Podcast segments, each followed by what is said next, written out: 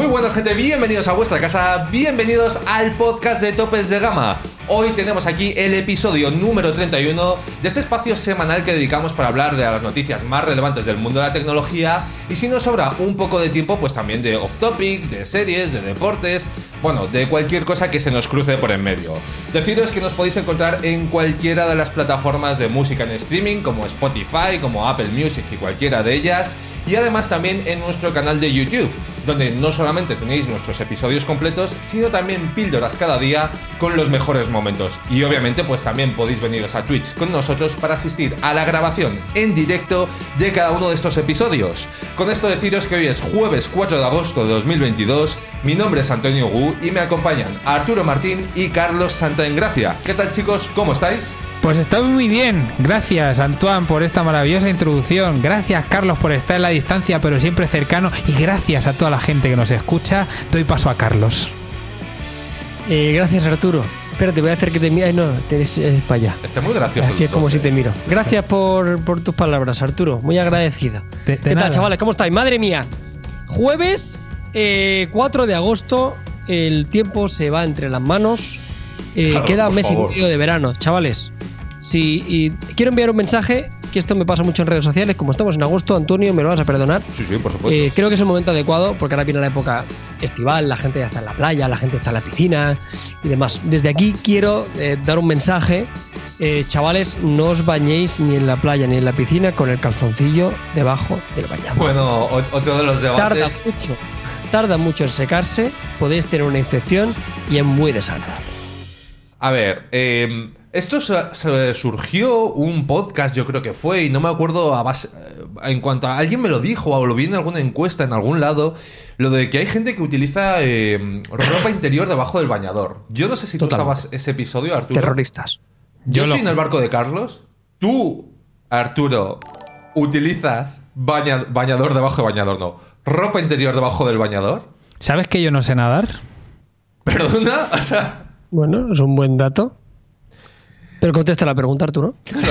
Sí, sí sé nadar. Eh, evidentemente, y yo eh, rompo una lanza en contra de llevar algo añadido a algo que Ah, ya claro. te permite una movilidad, una comodidad, una gustez. un- no se pongan ustedes ropa interior eh, encima de un, debajo de un bañador. ¿Pero para qué? No sé, pasa nada. que- Hay tactos. Pero Carlos, tú hiciste la encuesta en tu Twitter. Claro, yo y, que en redes salió. ya la gente, yo la gente me envía ya estudios. Cuando sale una noticia de, de esto, de que sale un médico diciendo no te ponga bañador, pues te puede infectar la tita, eh, pues me lo envían a Instagram como gracioso, ¿no? Porque una vez hice unas preguntas y salió, bueno, diferentes comentarios, ¿no? La mayoría de gente, como personas de bien, decían que no se ponían ropa interior, pero sí que es verdad que hay una corriente, sobre todo más de chavalines más jóvenes que llevan gallumbo debajo del bañador. Entonces, me ha parecido adecuado, teniendo en cuenta que estamos en puro agosto, puro verano, puro momento de playa, recomendar a la gente que no lo haga, por favor, que está feo. Pero es que en tu encuesta yo creo que salió un dato bastante alto, rollo un 35 o un 40% de la gente que sí lo llevaba, algo de ese estilo. Ahí voy yo. Sí, es bastante fuerte. O sea, bueno, caminan entre nosotros, Antonio. Es así. O sea, y bueno, eh, están, están entre nosotros. ¿Tú Sí, crees parecen, que no? Parecen Pero personas están. normales, pero no, son Ya. gente que no que ha tenido algún Eso es. problema, alguna alguna movida y que obviamente pues no entienden cómo funciona un bañador, pero bueno, dejando esto de lado antes de empezar con nuestro mm, episodio número 31, Toca este momento emblemático que obviamente vamos a dedicar a nuestro querido Miguel, que no sé si nos estará viendo o simplemente se ha olvidado completamente de nosotros, lo cual sería razonable. Eh, y toca hablar de, de la efeméride. Una efeméride que mm, yo de esto no me acuerdo. O sea, yo sinceramente de esto no me acuerdo. Entonces, tengo dos cosas preparadas. Tengo la noticia como tal, que es que el 3 de agosto de 1993 Apple lanza su primer PDA, el Message Pad que mm, era un dispositivo que básicamente servía para interactuar y conectar con tu ordenador y en el cual pues podías tomar notas, ¿no? Digamos que la gracia de todo este destapado, no sé muy bien cómo llamarla, era que era capaz de reconocer la escritura. Iba con un lápiz pequeñito, con estas pantallas antiguas y bueno, eh, entiendo que no fue un gran éxito. No sé, Carlos, tú que eres el más... eh, eh, el más veterano, ¿no? El que más sabiduría encierra en, en su vivencia. Si tienes recuerdos de estos, al igual que No. recuerdos de la creación del fuego. No, en, absol- en absoluto, no, la verdad que no. no. No, porque en aquel momento piensa Antonio que estábamos, eh, estamos inmersos en la caza del mamut. O sea, yo no me preocupaba por estas cosas. No, la verdad que no, pero esto, esto sirve también un poco de ejemplo y, y no es el primer producto de Apple que mostramos aquí en el canal que no ha sido muy, muy mainstream. Y, y que Apple también ha tenido algunos errores grandes. No sé si decirte un error, sino también por el- en, la época en la que se encontraba, ¿no? que era habitual poder errar ¿no? para llegar a los productos finales que hoy conocemos, pero que Apple ha tenido algunas hostias como estas, ¿eh? que ha sacado alguna consola, recordamos que ya hablamos en algún podcast, sacó algún ordenador que tampoco acabó de funcionar y algún otro tipo de productos que se han quedado en el olvido. Y esto yo lo desconocía al 100%. Tú piensas que yo por aquel entonces tenía, eh, bueno, tenía 8 años, sí, sí, 8 añitos. Fíjate tú. Arturo, eh, en honor a ti voy a aportar este documento mm, audiovisual en el que una serie como Los Simpson se hace eco de ello. Las notas han llegado a un nivel muy bajo, así que he diseñado estas alertas académicas. Recibirán una en cuanto sus notas empiecen a bajar en cualquier materia. Así sus padres no esperarán recibir las notas para castigarlos. ¡Qué innovador! ¡Me agrada! Chalo, toma nota en tu Newton. Golpear a Martin. Toma ya. Comer a Marta. ¡Pa! ¡Ay! Hostia, es fuerte, ¿eh? Ahí lo llevas, ¿eh? Ahí lo llevas, o sea, para que veáis que por lo visto no fue algo tan... No sé si la palabra es residual, ¿no? Que, uh, que se me están aquí reproduciendo clips de Los Simpson en bucle. Que no fue algo tan residual y que llegó a la cultura popular, ¿no? Que de hecho además este clip se acordaba Arturo, yo no me acordaba ni siquiera de este gag. Yo en cuanto has dicho la PDA de Apple es lo primero que he pensado, pero como en otras muchas cosas de mi vida que me dicen, ay, no sé qué, me apetece un yogur helado y siempre digo yogur helado. Yo, O claro. No lo pillo, no Sí, pillo... no siempre pillo hay- la- Claro. la- Eh, o si yo te digo. eh, ¿Con qué juegas tú, Arturo? Me he perdido. Juego. Joder. con mi melocotonero. Claro. Se está complicando, ¿eh? Y acabamos de empezar, ¿Ah, sí? chicos. Claro, ya, ya, ya. bueno, sí. Los Simpson es parte de nuestra vida. Esto es una. re- Esto es, bueno, total. Nuestra generación está marcada por esta serie. Ahora, de verdad. Sí, al esa, 100%. esa parte sí. Yo, esa parte estoy totalmente de acuerdo con vosotros. Y, a ver, estoy seguro de que todos tenemos en la cabeza momentos emblemáticos que, pues por uno u otro motivo, nos han hecho eh, especial gracia. No vamos. Estoy convencido de que tú también los tienes, así que si tienes algún momento así mega locker, comentarios o redes sociales, que ya sabéis que siempre estamos a vuestra disposición, menos cuando no nos apetece mucho, que puede pasar a veces. Eh, yo creo que podemos empezar ya con las noticias, porque además tenemos bastantes noticias. Y mira, hoy no nos vamos a andar con rodeos y vamos a empezar ya por uno de los platos fuertes, ¿vale? ¿Y qué plato más fuerte hay que una presentación de una de las marcas más emblemáticas del mercado Android? Pues ya os digo yo que, que nada. Y por eso vamos a empezar a hablar del OnePlus 10T, el nuevo terminal flagship de la gente de OnePlus, un terminal que en lo que son especificaciones técnicas creo que no se le puede pedir absolutamente nada y es que ni siquiera voy a poner a detallarlas porque creo que es más interesante que vayamos hablando sobre la marcha de todo esto. Así que todo vuestro. Pues mira, ayer lo vimos y a nivel de esas especificaciones cumple sobre el papel, lo, lo estuvimos viendo en la presentación, lo que se había filtrado, pues la magia de las filtraciones hace que llegues a un live streaming con eh, menos interés del habitual. No pasa nada, pero tampoco puede ser con una peli de Marvel que no veas el tráiler hasta que veas la película, porque aquí trabajando aquí en esto es imposible. Cosas, nos sorprendió mucho el precio, porque partía de 699, pero cosas que luego tres minutos más tarde de cerrar el streaming, de repente vimos, ¿y ahora por qué pone 720? Estas cosas, pues, como que nos chirrió un poco de, de- de estos errores así de, de sincronía que, que había. Y que el sistema operativo, pues que pintaba cosas, el diseño este que es acuamórfico, vamos a decir, No a de eh, Arturo, acuamorfismo, favor, no empecemos. acuamorfismo, acuamorfismo, pues también lo vimos y, y que ahí creo que coincidíamos Antonio y yo es que también pierde esa esencia de colores, de ese rojo tan característico de, de OnePlus que no lo vimos, o sea, lo vimos reflejado en la presentación, pero luego a la que lo vimos implementado como sistema, pues que no estaba, era algo como que, que faltaba. No sé, Carlos, tú De que- sistema operativo te refieres, Arturo. Sí. Sí, bueno, de- del sistema operativo de todos modos, eh, ya entraremos si queréis luego un poquito más en detalle, vamos a centrarnos más en el terminal per se, más que nada porque es que creo que el terminal también tiene muchas cosas y mucha información como para que la vayamos desgranando tranquilamente. Y Carlos, yo no sé, yo entiendo que tú ya has visto un poco las specs, ya has visto Sí. todo en general, ¿Qué, ¿qué feeling te queda a ti con este terminal? Porque se prometía mucho. A nivel de especificaciones me parece que es la hostia. O sea, quiero decir, es, un T, es un T como siempre ha sido. O sea, tiene lo último de lo último, realmente. Y creo que tiene un precio muy competitivo. Recordemos que este teléfono por 719 euros va a tener que competir como rival directo con un Xiaomi 12 y con un GT, eh, con un Realme GT 2 Pro, ¿no? Esos teléfonos que están únicamente un pequeño paso por detrás de los teléfonos flagship, ¿no? Esta nueva gama que se ha creado ahora, que históricamente eh, antes siempre habría sido el teléfono tope de gama y que ahora es el gama mm, alta, ¿no? Eh, El que está justo por debajo del, del premium. El último procesador, la última generación, 150 vatios de batería, triple cámara, 50 megapíxeles, 120 vatios, una batería generosa, un diseño que me parece atractivo, por mucho que haya perdido una serie de, de funciones. No será el mejor teléfono multimedia porque nunca lo ha sido. OnePlus, sobre todo en el apartado fotográfico, pero a nivel de especificaciones, a nivel de potencia bruta y a nivel de diseño incluso, a mí a nivel estético me parece muy bonito. Creo que es un teléfono muy a tener en cuenta. Yo creo que al final influirá mucho lo que decís, ¿no? El nivel del software, a ver cuánto tardan en optimizar este teléfono, en volver a, a ser lo que eran. Pero yo sigo siendo un defensor de OnePlus y yo veo este teléfono y por mucho que ya hablamos en el anterior podcast de joder, qué pena que le hayan quitado el LED slider y que haya perdido cosas, yo lo veo y a mí me sigue entrando, sinceramente. O sea, tú ya estás en el barco del 10T, básicamente. Bueno, me, me parece un buen teléfono. No creo que haya nadie que se pueda. O sea, yo tuve las especificaciones y no creo que haya nadie que pueda reprocharle prácticamente nada a este teléfono.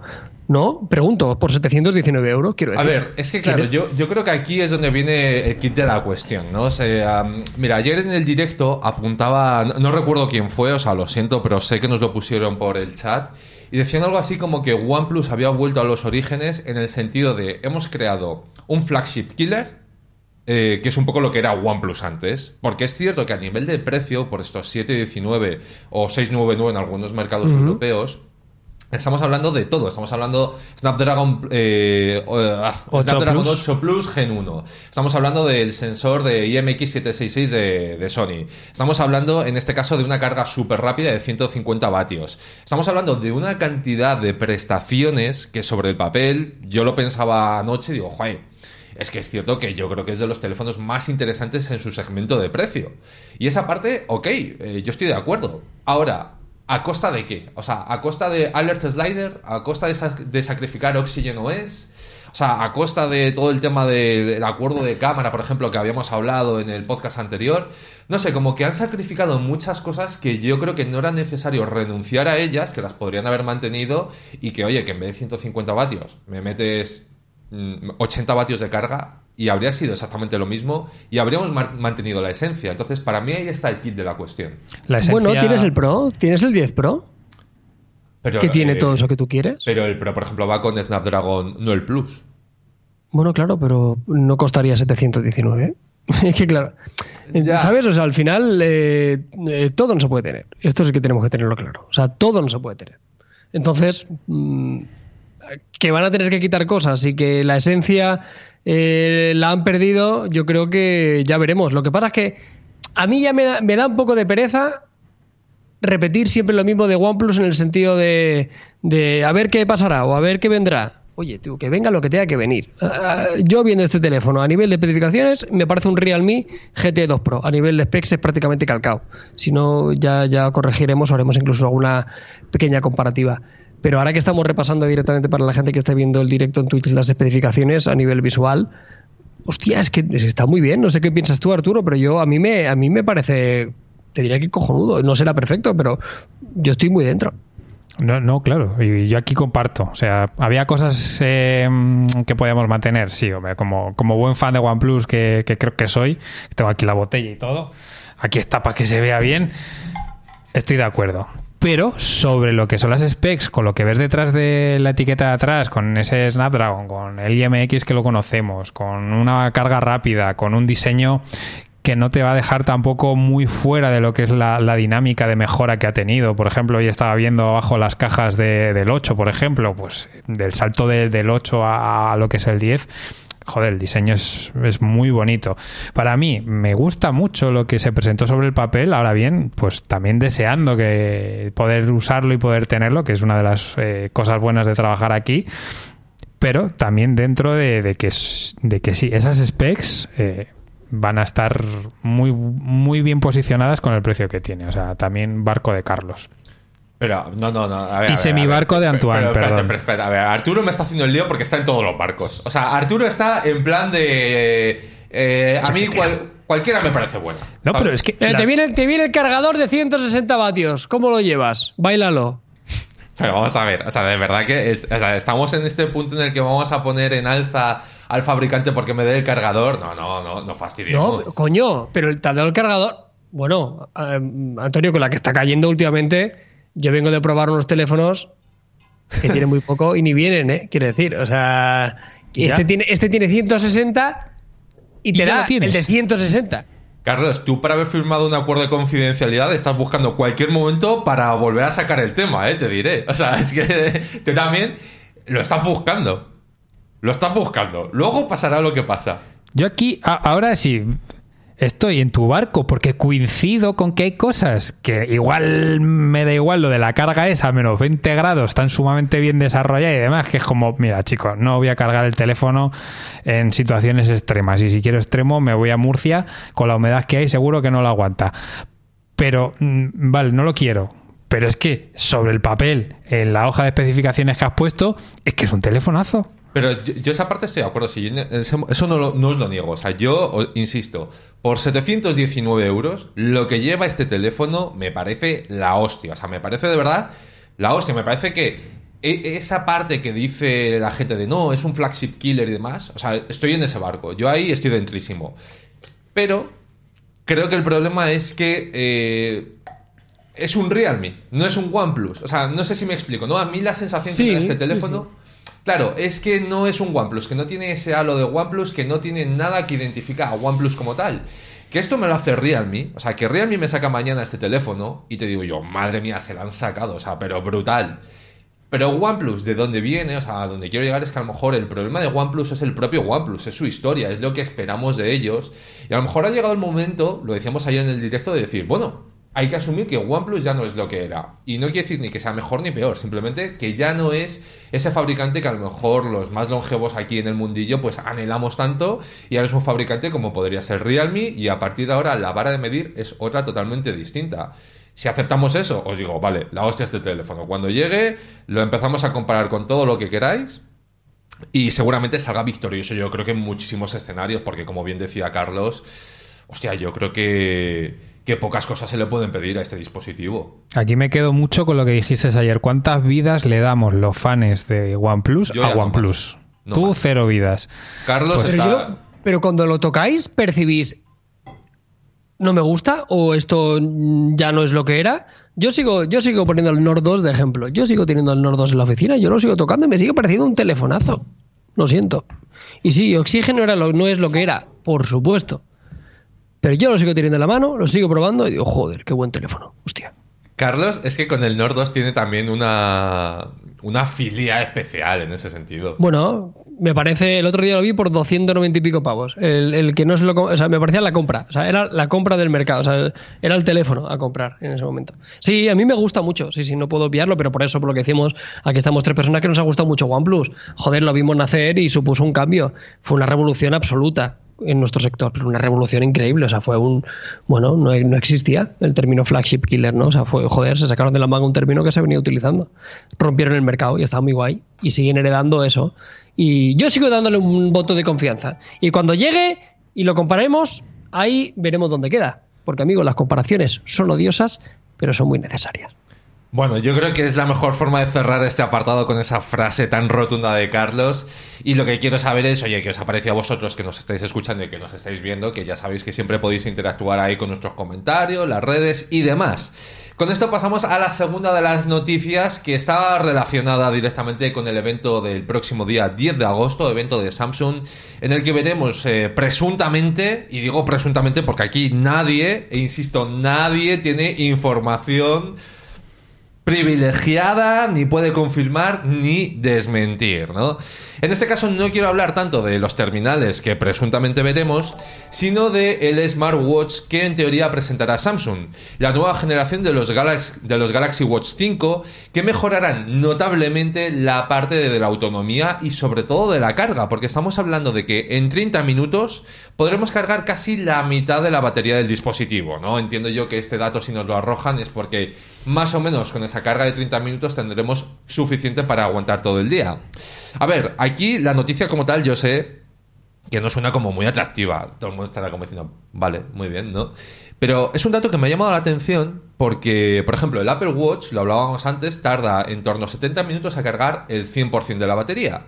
Y yo creo que aquí hay dos cuestiones. La primera, si esto es un avance por parte de Samsung o no lo es.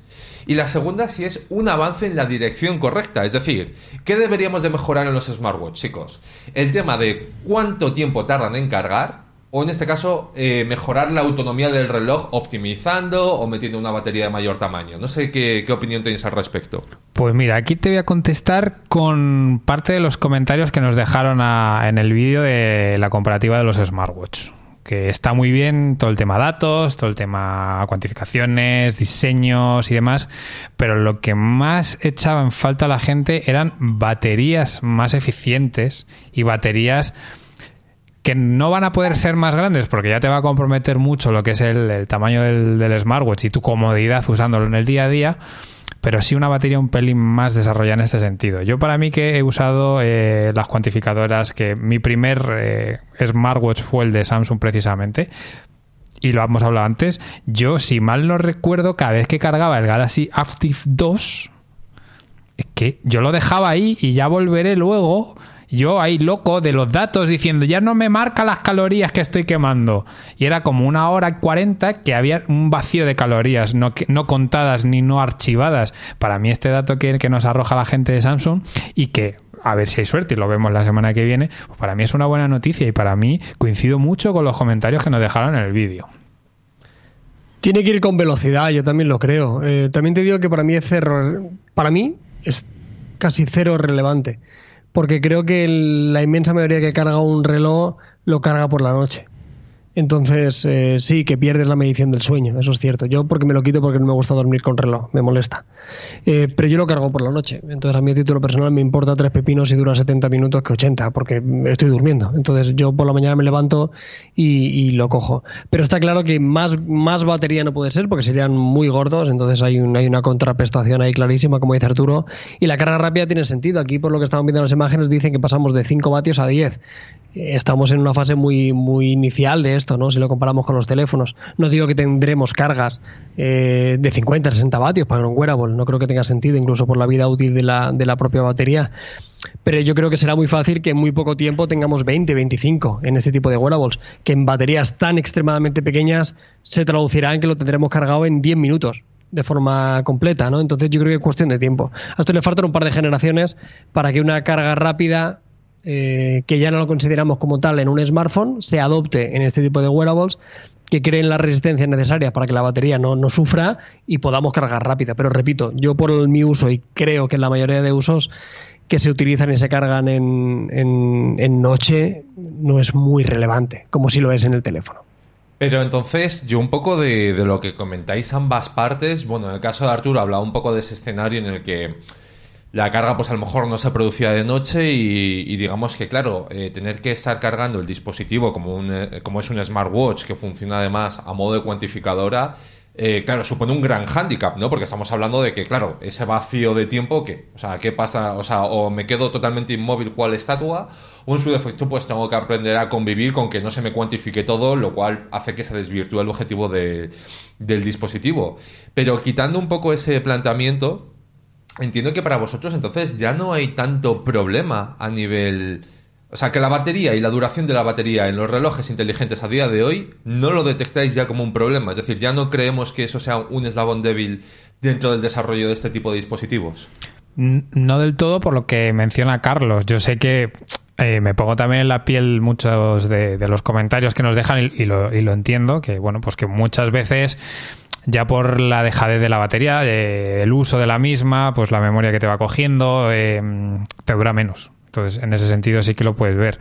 Yo es que también soy un usuario bastante particular de, smartwatch, porque digamos que tengo el concepto de reloj tradicional todavía, de cuando era comercial por aquel entonces, que salía de casa, me ponía el reloj, llegaba a casa y me lo quitaba. Entonces, yo cuando llego a casa, hay una hora que no llevo el reloj puesto. Entonces, a mí me da igual porque Carlos lo carga por la noche, pero yo lo cargo de, de 9 a 9 a 10 de la noche. Entonces, a mí me aguanta perfectamente al día. Y luego que también yo pues pienso que si el smartwatch en un momento dado ya llegados a este punto en mi vida hoy voy a las 6 de la tarde, se me ha quedado sin batería, pues mira, un complemento circunstancial de muñeca y ya está, ¿no? Pero entiendo que hay gente pues que sigue dietas, sigue rutinas, eh, sigue gimnasios, que para él el, eh, ese miedo a quedarte sin batería lo pueda, lo pueda tener solventado pues con noticias como estas o con ejemplos, por ejemplo, los Watch estos que, que lo he leído antes en el chat, que duran mucho y que la carga también es bastante rápida, pero bueno, son también conceptos distintos. Bueno, pues la verdad que no sé, o sea, yo, o sea, me lo veo un poco como entiendo las dos partes, ¿no? Entiendo la parte que dice Carlos porque yo soy un usuario como él cuando utilizaba smartwatch de cargarlo por la noche. Pero al fin y al cabo, si todos nos ciñésemos a ese planteamiento, eh, claro, no existiría tampoco la carga rápida en un teléfono móvil, ¿no? Porque, joder, a mí, mira, un poco a colación de lo del tema de OnePlus, Carlos, 150 vatios de carga rápida, pues, oye, que está muy bien y lo puedo cargar en el Himalaya y todo lo que tú quieras. Pero mi escenario real, y entiendo que el de mucha gente, es el de que lo, lo enchufo por la noche y por la mañana a funcionar, ¿no? En ese sentido. Pero claro, luego lo ves y puedes entender que haya ciertos escenarios. Yo creo que a todos nos ha pasado que se nos ha olvidado cargar el móvil alguna noche o hasta alguna noche tonta y de repente, hostia. Y siempre se agradece ese plus, ese extra de, decir, oye, en el menor tiempo posible puedo estar operativo. En el tema de los relojes, hombre, me parece que, que es delicado por lo que comenta Arturo, ¿no? Que al final hay gente que a lo mejor quiere monitorizar el sueño, ¿no? Que es un escenario bastante habitual. Yo personalmente soy como Carlos, no puedo dormir con reloj.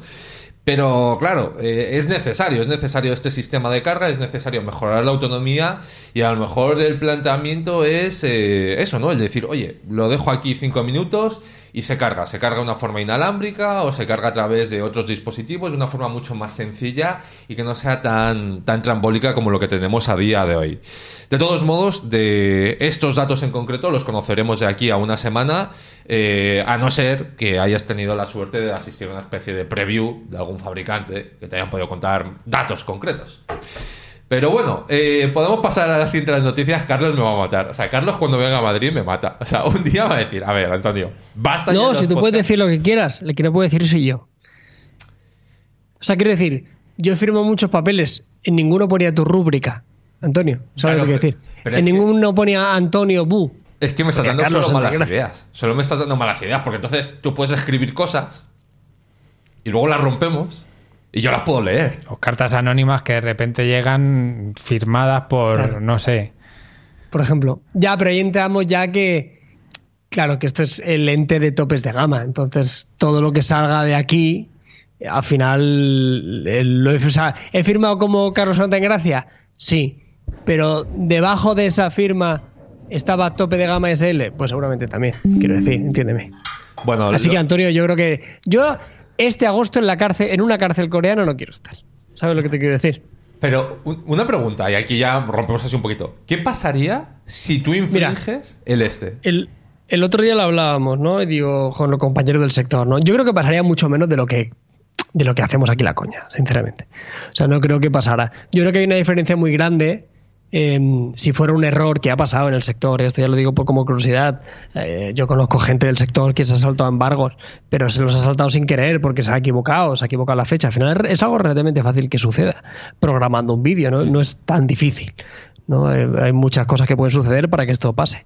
Yo creo que lo que marcaría la diferencia es si lo hiciera de una forma como súper intencionada. ¿sabes? Del rollo que se viera, del rollo, me han dicho el embargo siete veces, he publicado el vídeo y lo he publicado en todas las redes sociales. O sea, que hubiera una intencionalidad que dijera, joder, este, este tío. O sea, no es que lo se lo ha saltado, es que se lo ha saltado y no lo está restregando por la cara. Ahí entiendo que la represalia sería mayor. Yo cuando firmo el papel, si te soy sincero, Antonio, y tres hojas, yo no leo nada. A mí me dicen, firma aquí, y yo firmo. O sea, a mí igual me dicen que la hipoteca de mi casa ahora se la paso a los coreanos, igual lo he firmado. O sea, no tengo ni idea. Yo ahí, eh, yo, yo soy una señora mayor en el foro filatélico, ¿sabes? que le dicen... ha sido un poco feo. Enti- entiéndeme, ¿sabes? Que tú te fías, que te dicen, eh, Carlitos, firma aquí. ¿Has firmado? No, firma. Y tú ves ahí cuatro párrafos en inglés y tú no, y tú no estás para leer. Entonces firmas. No sé qué pasaría. Yo creo que, yo creo que nos caería un, un puro. Yo creo que la relación comercial con la marca se iría a tomar por saco. Eh, la relación de que nos dejaran productos iría tomar por saco. Eh, pero siempre dependería de eso, de si es algo intencionado o es, o joder, es un error, se me ha escapado, lo siento, lo, lo acabo de borrar. Aún así, no quisiera pasar por eso, sobre todo en un lanzamiento tan importante como este. Todos los NDA son pues, importantes, entiéndeme. sí, sí, Pero sí, sí, Imagínate pero- soltarte el NDA de un S23.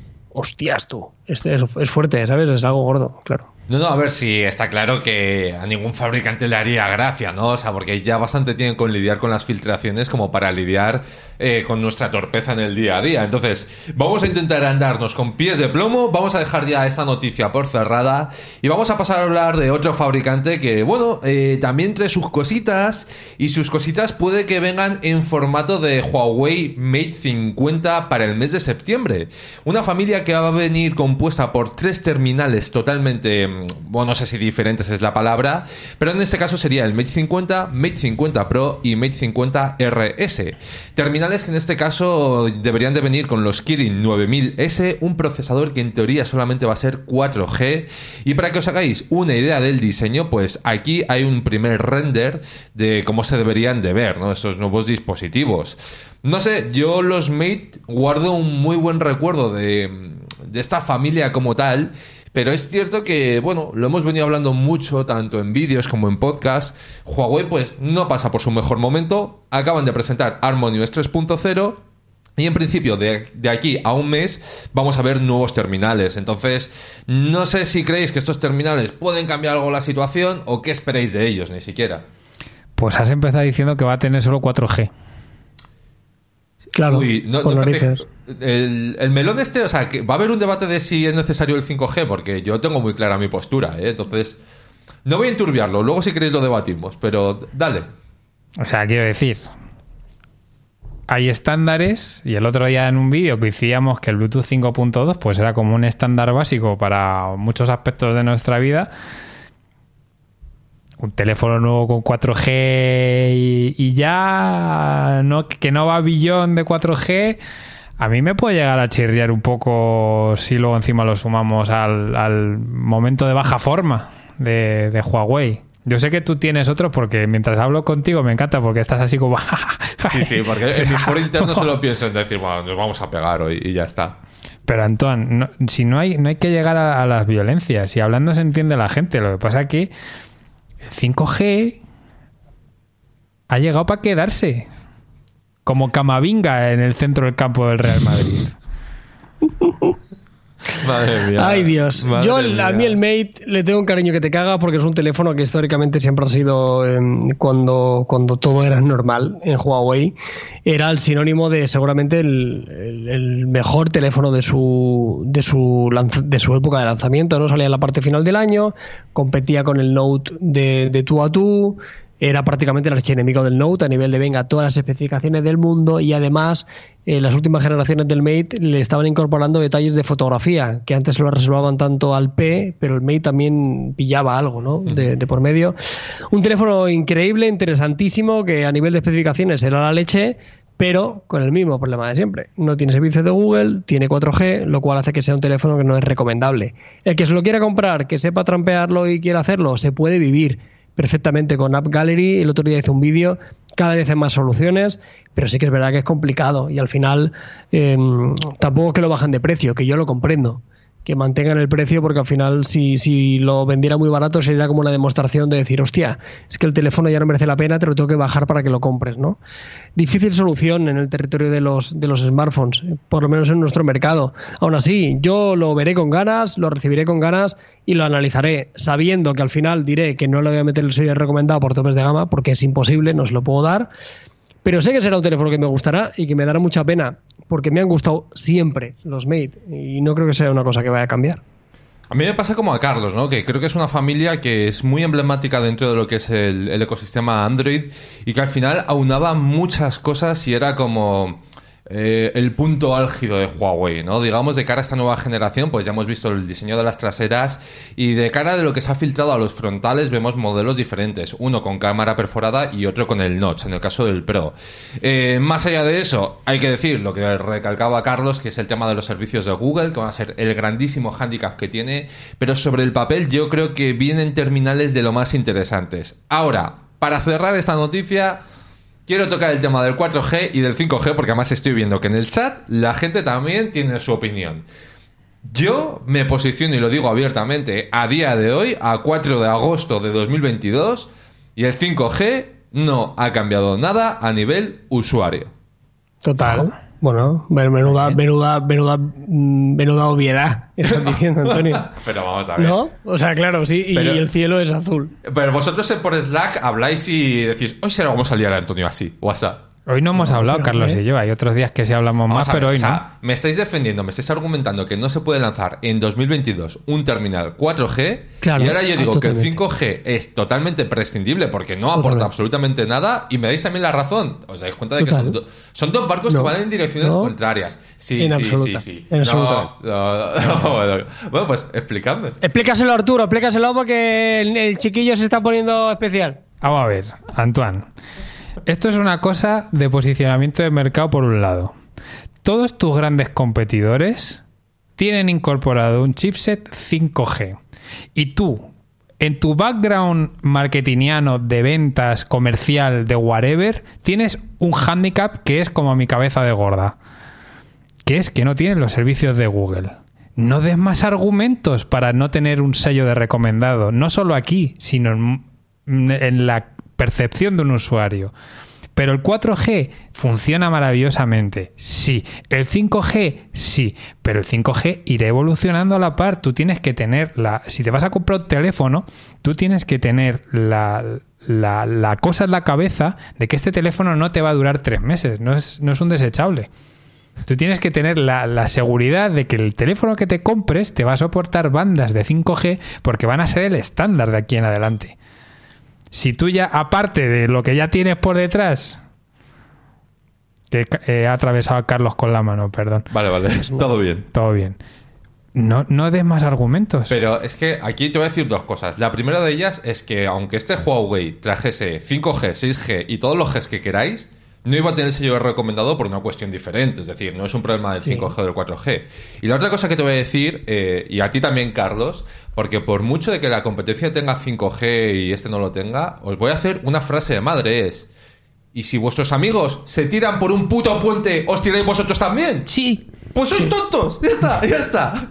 No, pero el 5G sí que es verdad. Yo coincido también, es ver- y lo hemos dicho más de una ocasión, el 5G em, no va a suponer un cambio a nivel usuario de o sea, no va a tener una percepción. La, por mucho que estén, cuando estén instauradas las redes y demás, no vamos a tener la percepción a nivel usuario que tuvimos del 3G al 4G, por ejemplo. Esa percepción no la tendremos de velocidad. Correcto, Porque- correcto. Ese porque- salto generacional es diferente. Claro. Esto ya es consolidación, es un momento distinto históricamente hablando. No, y que el 5G servirá para otras cosas. O sea, no tiene una incidencia directa en velocidad y en latencia, pero que tú como usuario no lo vas a percibir porque si un vídeo lo cargas en 12 segundos, pues lo cargarás en 7.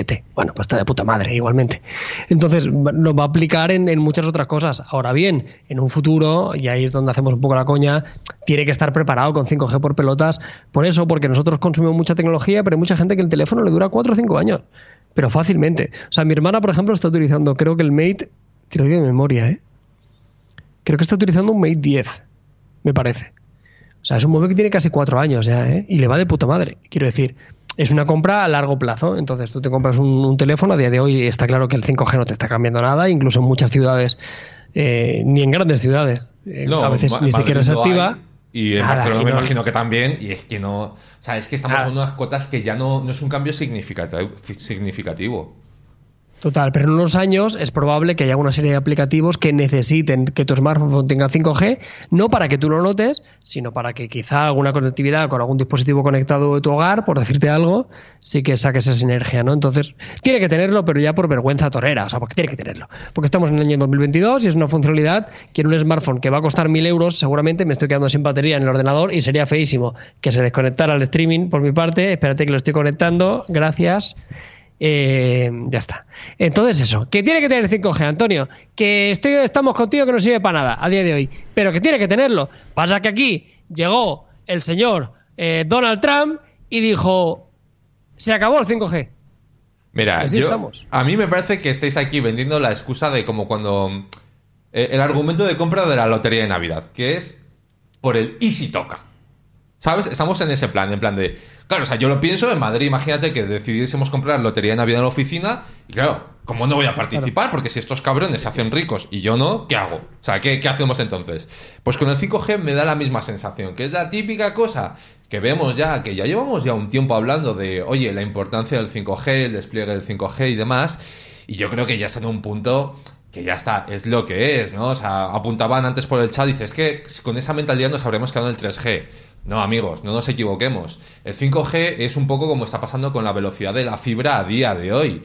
Que tú podrás tener 2 millones de megas de descarga y de carga, que te da igual porque el cuello de botella ya no viene por tu fibra óptica ni por tu conexión, viene por los servidores. Entonces ya estamos en una época de madurez. Ese salto del 2G al 3G, del 3G al 4G, no lo vamos a volver a vivir porque esa revolución ya ha sido. Entonces, que me queréis empecinar el 5G para que, por si toca la lotería, no sea el único pobre, o vale, os doy la razón. Y con esto pasamos a la siguiente noticia. Es que ya me he perdido incluso en mi discurso. O sea Sí, que sí. haceros a la idea de, de cómo tenéis ya la cabeza entre. Mira, espérate que te lo soluciono. En vez de llamarlo 5G, le vamos a llamar 4GT. No, no, no, no. no, Porque es no, como no, la- la no, versión- No me hagáis un, un Realme, no me hagáis un Xiaomi, no me hagáis cosas raras. Porque de quien quiero hablar ahora mismo es de la gente de Nothing y de ese posible Nothing Phone One Lite. A ver, esto voy a dar una explicación muy breve de lo que es y quiero ver cuánto de bulómetro creéis que hay en esta vaina, ¿vale? Nothing Phone One sería un terminal con prácticamente las mismas prestaciones, pero se renunciaría a toda la interfaz eh, Glyph, es decir, las lucecitas traseras, para los que no conozcáis tanto en profundidad el terminal. También eh, renunciaríamos a la trasera con ese diseño tan característico, transparente, sino que optarían por un diseño más plano, ¿no? Imaginaros que en vez de ser un, acabado translúcido, sea un acabado en este caso opaco.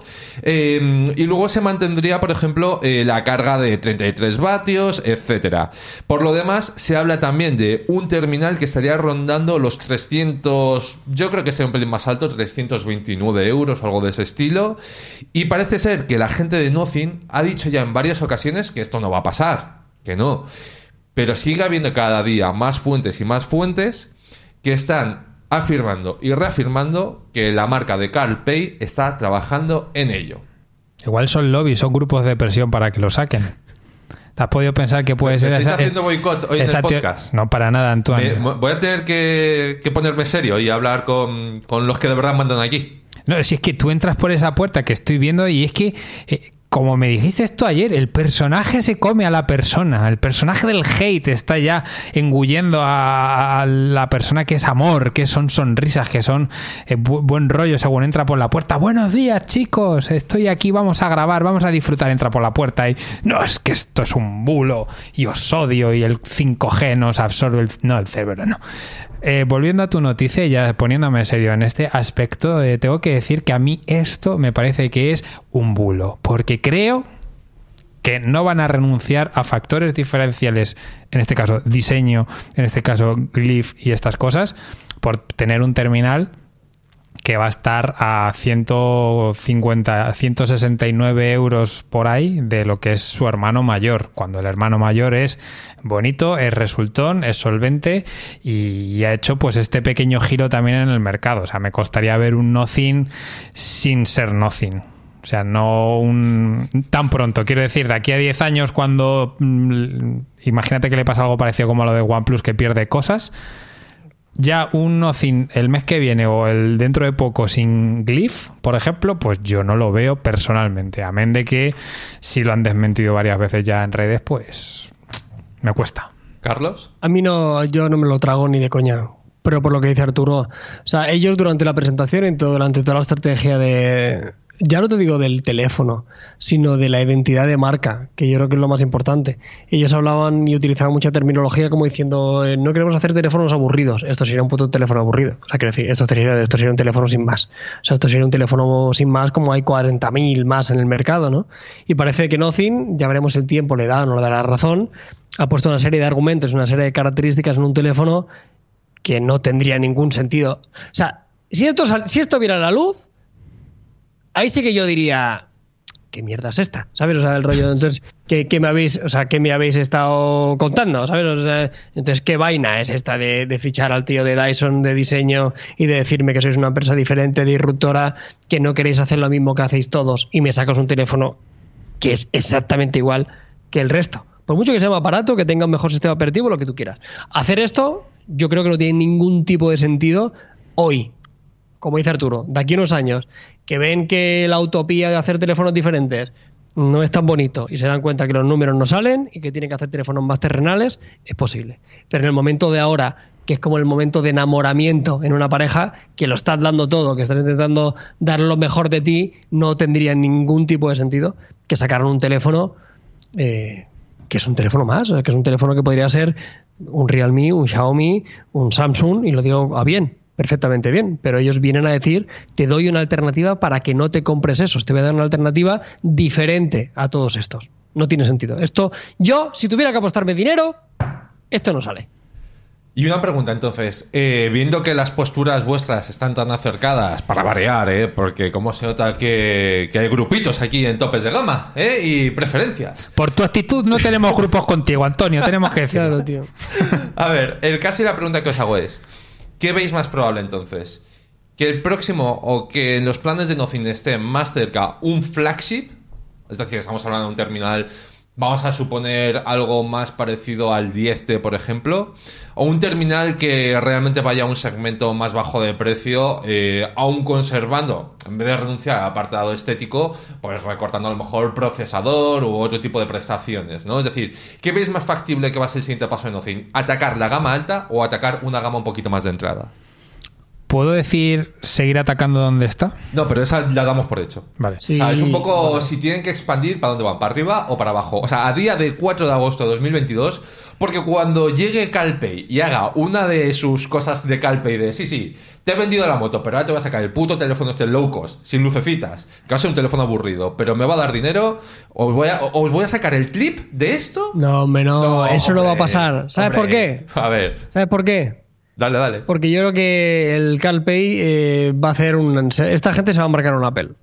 Esta gente no va a sacar teléfonos baratos. Yo creo. O sea, apostáis a, gama alta. Seguro, seguro. Yo creo que no, no van a sacar. Esta gente no se, no se va a meter en, en, teléfonos de 150, 250 euros. Yo creo que no lo van a hacer. No tiene pinta. Y me parece guay que haya una alternativa del rollo. Yo no hago gama media o gama baja. Yo de aquí para arriba, ya está. Pero yo este segmento no lo trabajo, pero porque me obliga a, tener que sacar una serie de teléfonos, volviendo a lo de antes, que van en contra de mi filosofía. Entonces, yo mi filosofía es esta. Y, fabricar un teléfono más barato hace que me cargue mi filosofía. Entonces, no puedo hacerla. Yo creo que Nothing va a tener una estrategia de Apple. Igual, mucho producto, ligeramente diferenciado, pero de no creo que veamos un teléfono de menos de eso, de menos de 400 euros. Me costaría mucho verlo. Totalmente de acuerdo. O sea, estáis en el mismo barco, ¿no? Vale, vale. Me lo apunto. ¿Tú no piensas, no piensas así, Antonio, tú? ¿O qué visión tienes de Nothing respecto a, a ver, no lo sé. O sea, no lo sé porque, mm, por un lado, creo que la gama alta es complicado. O sea, creo que no es lo mismo atacar un segmento de 400 euros, que ya de por sí es un gasto considerable, que un segmento de 800 mil euros. O sea, me parece que ahí ya tienes que tener argumentos mucho más sólidos y no lo que han hecho con el Nothing Phone One, que tiene lucecitas y todo lo que queráis, pero muchas de las promesas que hizo han quedado un poquito en tierra de nadie para mi gusto, en mi opinión.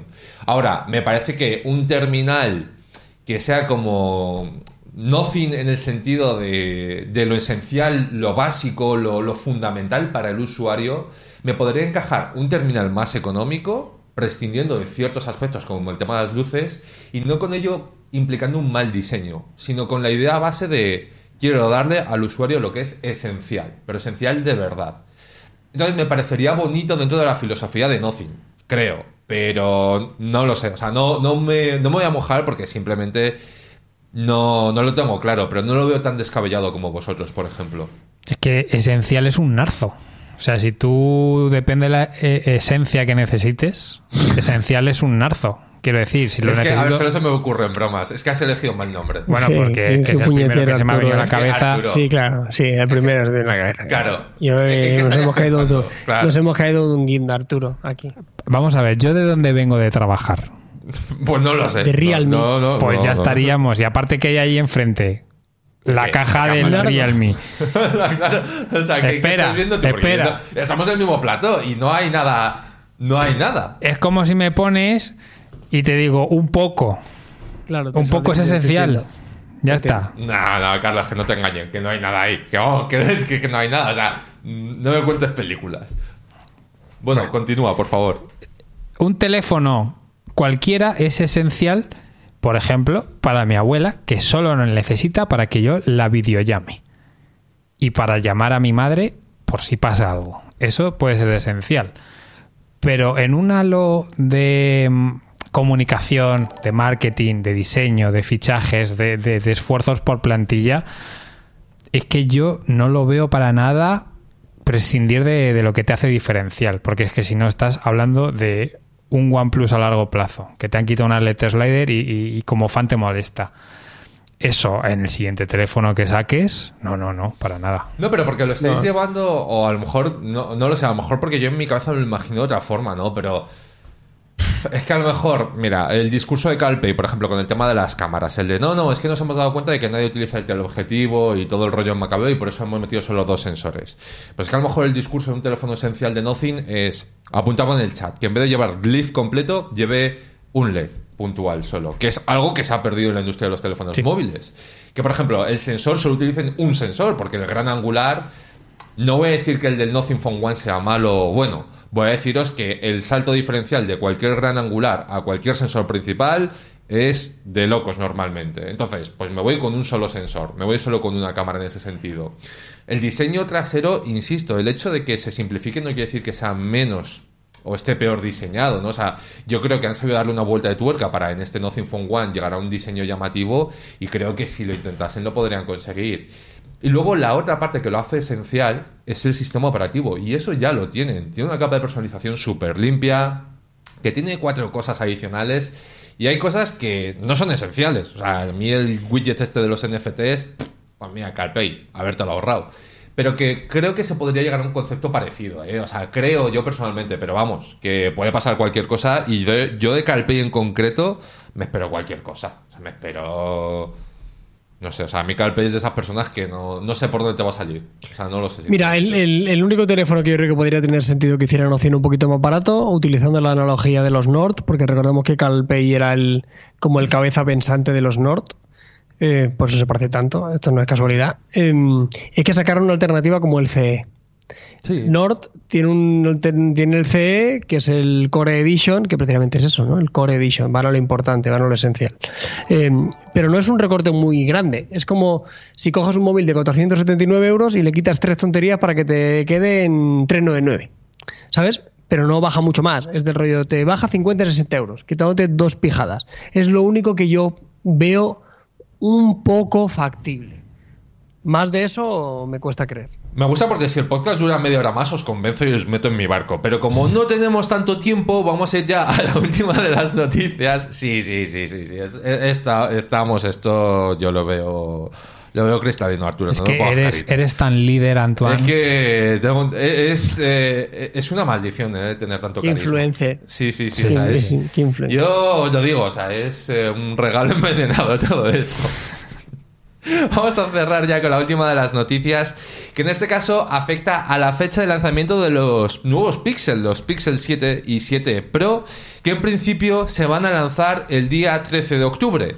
Esto implica dos cosas. Eh, bueno, la primera de ellas es que obviamente ahí empezaría el pre-order como tal y que probablemente la comercialización llegaría un poquito más tarde.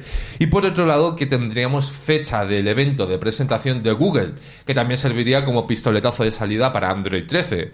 Yo creo que esta fecha no nos va a sorprender a ninguno, ¿no? Porque más o menos haciendo memoria, el año pasado manejamos unos plazos bastante similares, pero sí que creo, y os lo comentaba al empezar el podcast, que mm, para mí personalmente con Google ha llegado ese punto en el que mi paciencia de ser Google se ha acabado. O sea, Google es una empresa que es gigantesca, que es multimillonaria, que tiene recursos infinitos y creo que ha llegado el momento de que si quiere jugar con los mayores a la hora de fabricar terminales de gamas altas, podríamos decir, tiene que hacer lanzamientos eh, apropiados de terminales de gamas altas. Es decir, no me vale que el año pasado con los Pixel 6 se empezase a comercializar de forma totalmente anárquica, que en mismos territorios como Europa nos encontrásemos una diferencia de lanzamiento entre Francia y España de locos, que tuviesen problemas de stock.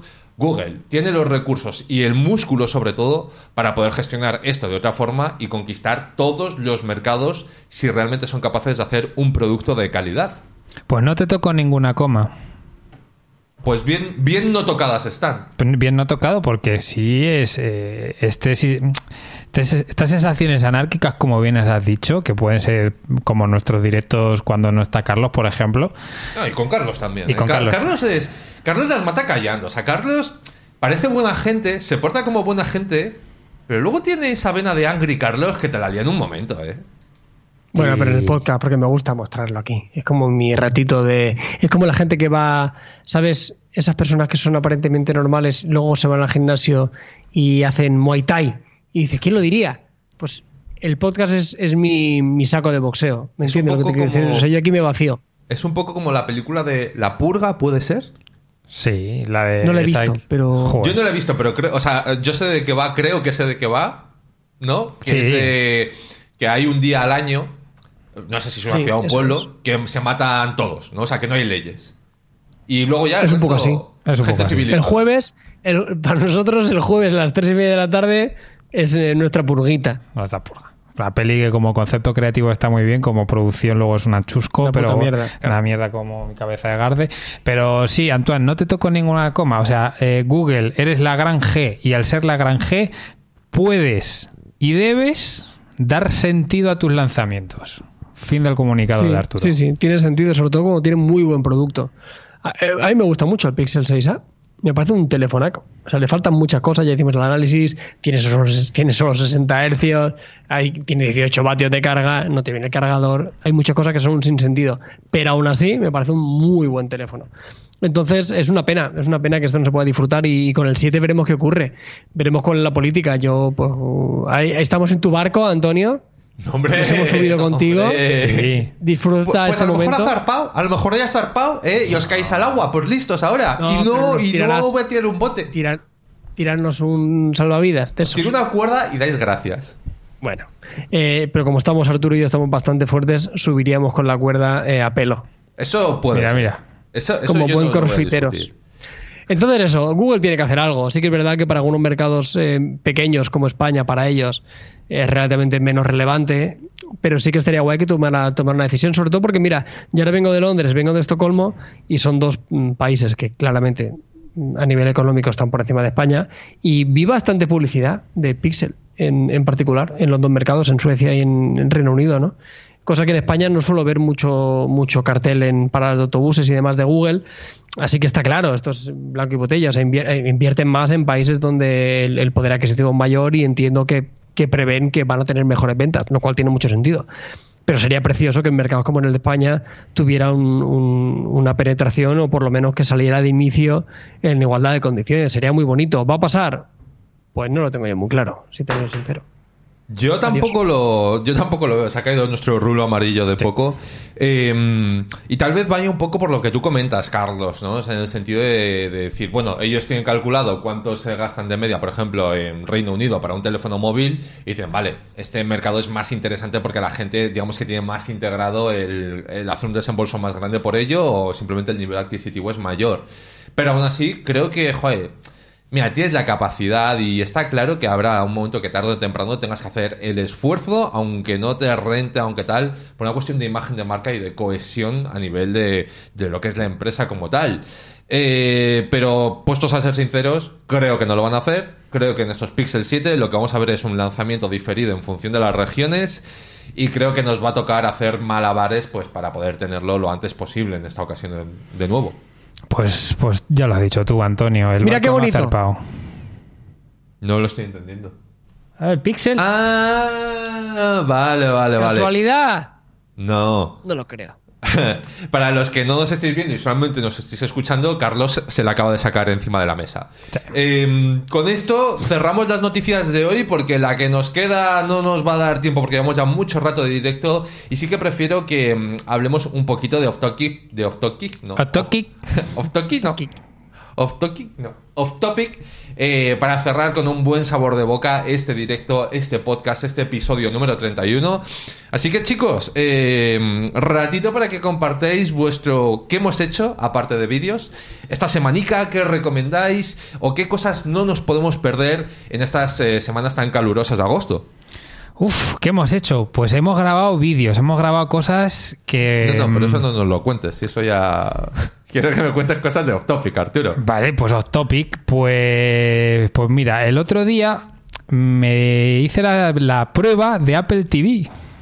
¿Y qué tal? Porque ¡Hombre! Carlos es, es- Mírale, es que, mira, fíjate cómo ha sido la secuencia. Bueno, Carlos claro. estaba ya en Instagram en plan de. Luego te veo guapi. No. Sí, no, sí, sí, sí. Y ha oído Apple TV. Estaba abriendo, estaba abriendo Netflix para deciros que he estado viendo últimamente. eh, estaba, has oído Apple TV, le ha cambiado la cara y ha dicho, perdón. O sea, perdón. ¿Y qué? ¿Y qué, Arturo? ¿Y qué? ¿Y qué, qué has empezado a ver? Pues mira, he empezado a ver Ted Lasso. Uh. Maravillosa, qué bonita es. Y porque la, la había escuchado recomendada y Esto demás. apunta a que no le ha gustado. Esto. Tiene un Emmy, ¿eh? No, me ha gustado, me está gustando mucho. Ya voy por el, el episodio 4 de la segunda temporada. Uy, no te queda Coño. mucho entonces, ¿no? No, eh, pues es que además es que se ve muy bien, es muy disfrutona la, la esa y, y me gusta. Me gusta la actitud. O sea, el, Sí. el man es muy taza de Buen Mr. rollo, Wonderful. tío. Es buen tío. Es buen tío siempre, siempre está ahí. y- ¿Sabes, sabes, el, ¿sabes quién es el actor que hace de Ted Lasso? Jason Sudeikis. Sí. Este. Tú sabes que a este señor le levantó la mujer el Harry Styles. Harry ¿Cómo te Styles quedas? es. Sí, sí, el. Harry Sí. Styles. Harry, Harry Styles, es el, es el que viene de una boy band. ¿no? Sí, de- One Direction. Pero, a ver, pero hay una que es un genio. Harry Styles, a mí de hombre solista, es de- seguramente del número uno a día de hoy. Pero me hace gracia porque Jason Sudeikis me cae muy bien. Te levantó la señora un tío que tiene como 20 años menos que tú, ¿sabes? O sea, Eso es lo que se iba a preguntar, ¿no? o sea, no hay, claro. no hay un salto de edad ahí brutal, Mucho. entiendo, porque Harry Mucho. Era un crío bueno. y el Jason Sudeikis este... 42, 43 años tiene. Sí. Pero bueno, me gusta, me está gustando mucho Ted Lasso, la verdad. Carlos, ¿qué nos recomiendas tú para, para estas semanitas, para estos días? ¿Para qué? ¿Qué, qué qué nos recomiendas para que no venga Harry Styles a destrozar tu patrimonio? ¿Qué más vas a ver, Arturo? Espérate, que no vayas no vayas tan rápido, Antonio. Después de eso, ¿qué vas a ver? Ay, joder, tengo tantas cosas atrás. Esto es que lo de ser no, de padre- Apple, de Apple, digo, porque Apple de tiene Apple. que fundírtelo, claro. Ah, Ah, que, que sí. ibas a responder tú, que nos ibas a contar. Claro, tienes No. que ver Apple para luego decidir si renuevas o no renuevas. Claro, claro. Y además, como me- tengo una tele nueva, es lo mejor que puedo hacer en, en este año, gastarme el dinero en una televisión nueva. Creo que voy a ver la de sí, la de Jason Momoa. Sí, ¿No? bueno. ¿O Yo te cuál? recomiendo, hay otras más guays. Venga. ¿cuál? The Morning Show, absolutely. Vale. Pues ala, The Morning Show, ya está. Eh, ¿Cómo se llamaba la serie? Es que me Es estaba sí, pensando... eh, está bien, está como bien hecha, pero eh, no, no es que, no, es que no es una buena serie. Es como, eh, está bien. Y la serie esa que decías tú, Carlos, la de que la gente eran como... Que entraban al trabajo y cambiaba totalmente la personalidad. O sea, la mega locura. Uy, uy, no, claro, claro, claro, perdón, perdón. O sea, mírate The Morning Show, por supuesto, pero eh, a la que acabe este lazo, eh, Severance, o sea, separación. O sea, pero Esa es la mejor, esa va a ganar. ¿no? Claro, esa va a ganar la mejor película de serie de este año sin discusión. O sea, es imposible que no gane separación la mejor serie del año 2022. Es imposible. Pues Eh, mira.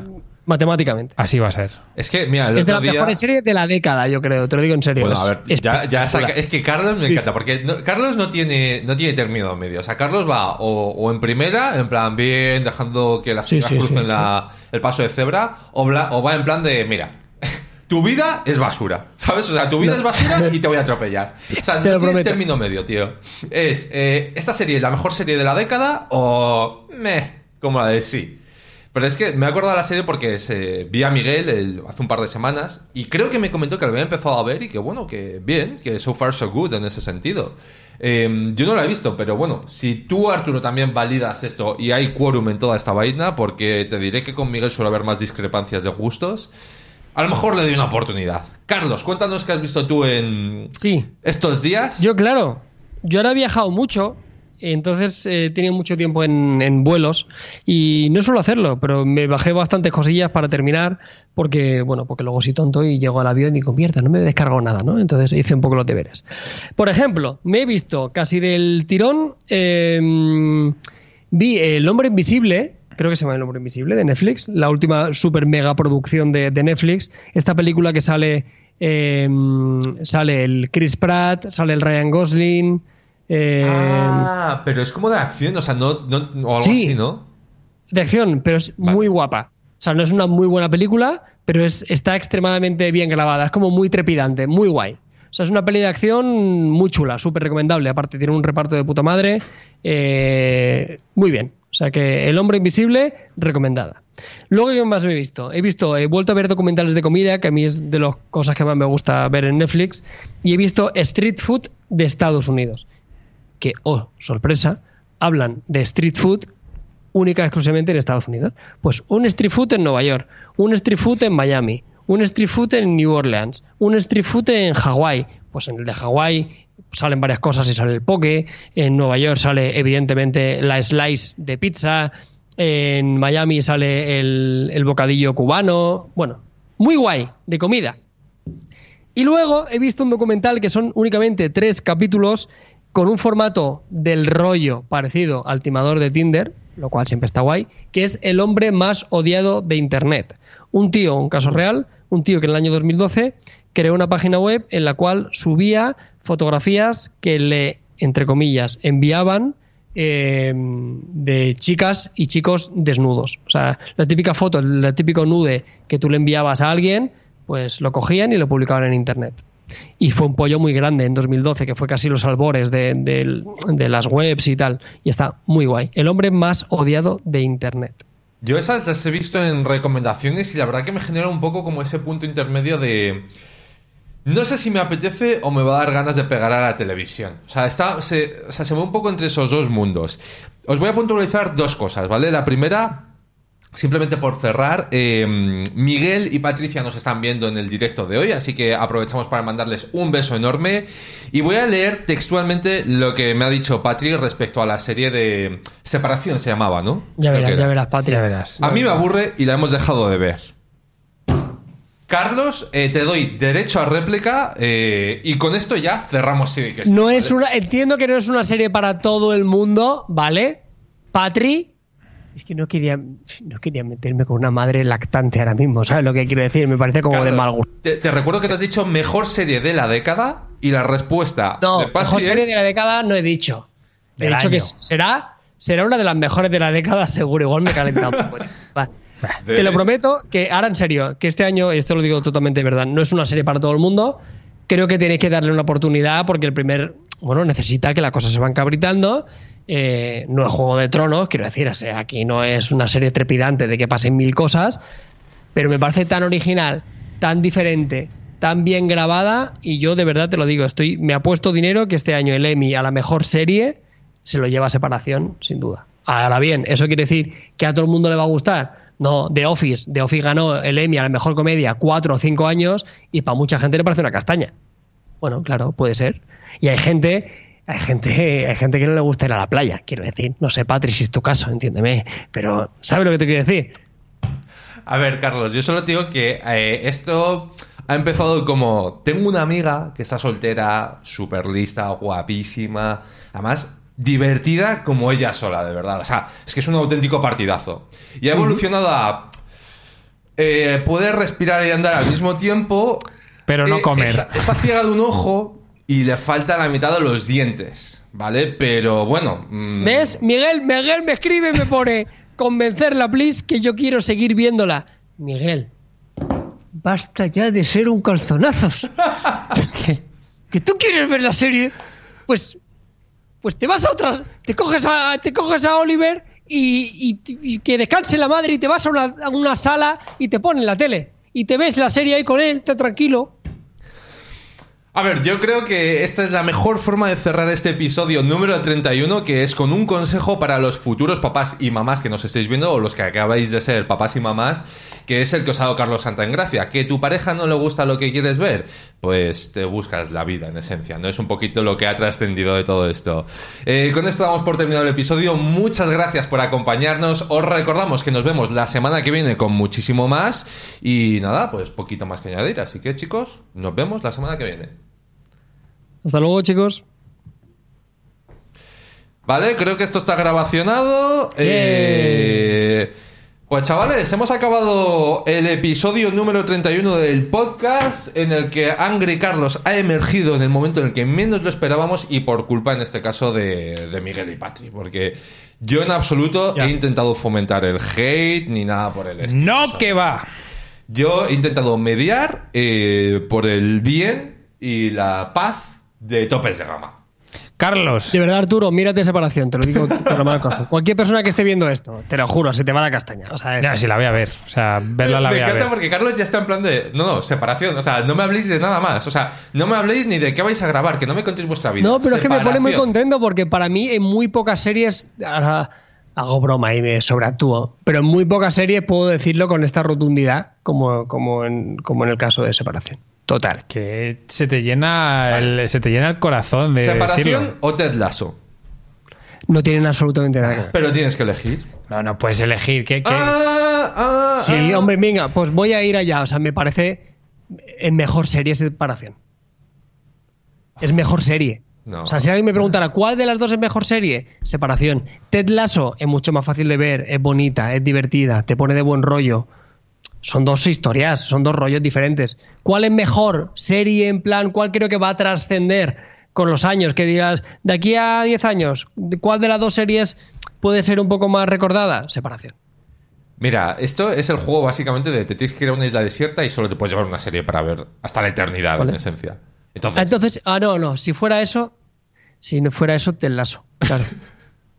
Pero me entiendes, porque en una isla desierta yo quisiera ver cosas que me reconfortaran. Yo A me ver, sigo viendo capítulos, yo me sigo viendo capítulos de The Office cuando tengo, esto me voy a abrir aquí un poco el corazón.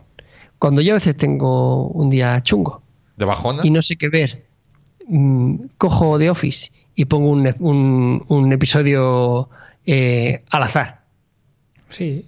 Yo creo que todos lo hacemos, ¿eh? o sea, Y no con río. The Office, no con The Y Office. lo veo y me río. Digo, mira, si me río mil veces, pero me río y me gusta.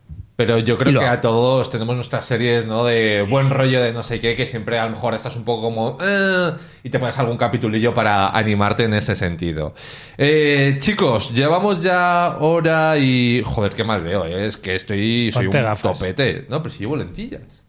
¿Ah, Y sí? eso es lo peor de todo, que llevo lentillas. Hora y ¿Cuánto 32. tienes tú, Antonio? Yo tengo 2.25 en cada ojo, lo cual no es exagerado, pero es lo suficiente para que sea una mierda, básicamente. O sea, para no poder vivir sin gafas o sin lentillas. ¿Y tú, Arturo? Yo tengo un asco eterno a las lentillas y por eso llevo gafas y creo que estoy eh, rondando los dos en cada ojo. Y no Ah, puedes vivir sin gafas tampoco. No, pero el único momento que no uso gafas es cuando voy en la moto, porque el casco me hace como un no sé qué que me maximiza Es la el vista. único momento en el que sí o sí Fíjate que usar las detalle, ¿eh? gafas.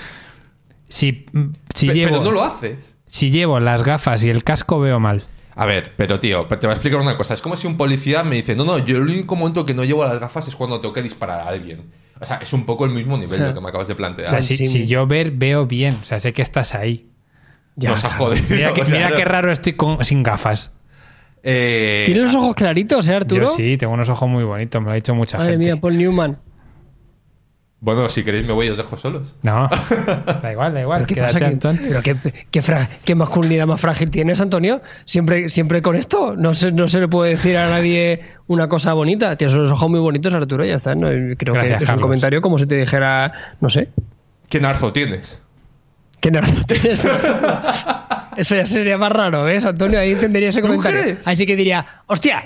Pero bueno, ¿Tú crees? O sea, tú a lo mejor un día, eh, lo típico, estáis en la sauna y de repente se le cae la toalla. y dices, típico. ¿Qué narzo tienes? o sea, vaya, vaya narzo. Normal que, que andes torcido, ¿sabes? Hombre, no- en situaciones normales no lo diría, salvo que realmente fuera tan extraordinario que diría, joder, Arturo. Pero desde el total eh, respeto y admiración del rollo, como si, como si tuviera, como Jaume tiene unos brazos muy grandes, ¿no? Claro, y tú a Jaume lo ves y dices, joder, Jaume, joder, qué brazos tiene. Es, es una realidad, ¿no? Es algo que te llama la atención y dices, joder, Jaume, qué brazos tiene. Pues si se diera esa situación, no sé en qué momento Arturo y yo estaríamos en una sauna. No, no lo sé, más que nada porque él está en Madrid y yo estoy en Barcelona. Es difícil que comportamos gimnasio. Pero si se diera el caso y eso sucediera y yo en mis interiores dijera, joder, Arturo, pues igual le diría, hostia, Arturo. Y lo que no sé qué me diría él, igual diría, bueno, ahí, ahí voy. Y ahí se acabaría la conversación. Claro. ¿Cómo responderías tú, Arturo? Ya por, por cerrarlo, yo me quedo con la curiosidad. Claro, no sé. Pues en plan de, sí, a la gente le suele sorprender. eh, Sí. O que Bueno. le dirías en plan de, tiene un mote, se llama yo La sé, vida. cobra o algo así, no sé. ¿No? O sea, o ¿cómo, ¿por dónde irías tú? Ay, le diré, hay gente que piensa que es un problema y otra gente que no. y, yo soy, y, y- y yo soy de los que no. Otra cosa es que eh, vi- viendo eso, pues Carlos se acercase y diría, ay, ¿quién la pillara?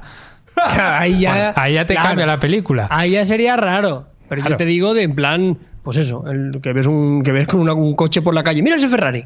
No, no, no estás diciendo nada más que eso, joder, te ha llamado la atención, porque no es habitual. Me gusta, me parece tan bonito que comparemos el narzo de Arturo con un Ferrari que creo que es la mejor forma, sinceramente, de, de acabar este directo de hoy. Eh, chicos y chicas de Twitch, muchas gracias por acompañarnos.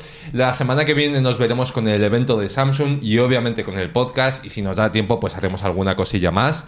Eh, y nada, solamente quiero deciros que penséis en el narzo de Arturo. Y con esto nos vemos pronto con mucho más.